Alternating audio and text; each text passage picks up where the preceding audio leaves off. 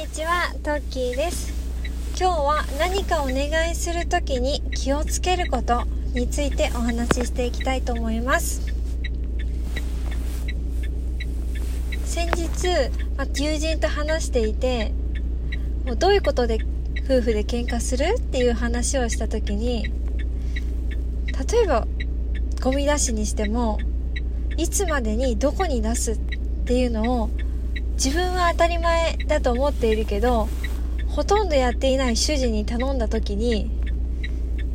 時間通り全然やってくれなくて結局ゴミ出し間に合わなくて怒ったことあるんだって言っていたんですよね。私も似たようなこと多々あるなって思いました。例えば何かの片付けをお願いした時に片付け自体はしてくれるんだけども片付ける場所が違ったりとかあとはそうですね。こう何か子供の書類とか準備とか保育園の準備とかをお願いした時に普段やっている自分は当たり前だと思っている準備でも普段やらない主人にとってはそれが当たり前じゃないのでやっぱり忘れ物があったりとかしていやなんでわかんないのって一瞬頭をよぎるんですけどいやそりゃ当然だよなと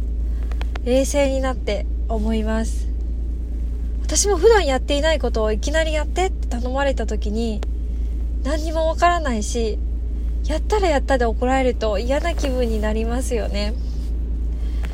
なので何かお願いするときは具体的に伝えるようにしています。特に相手がそれを慣れていない方だったら特に具体的に分からなかったらすぐに連絡してもらうようにお伝えしていく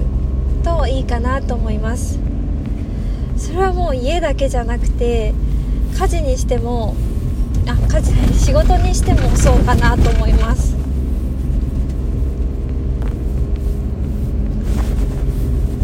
もし仕事でもやってほしいと思っていた通りに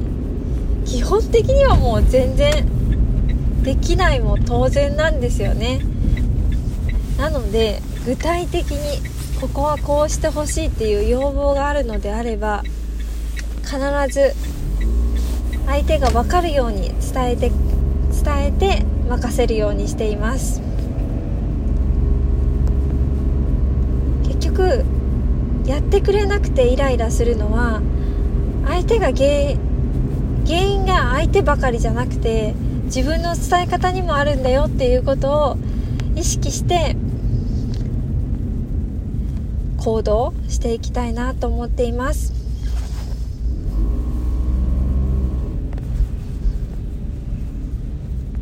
いつまでに何をどうやってやるか。っかり分かるように伝えることが大切だと思いました。今日は聞いてくださりありがとうございます。ではまた。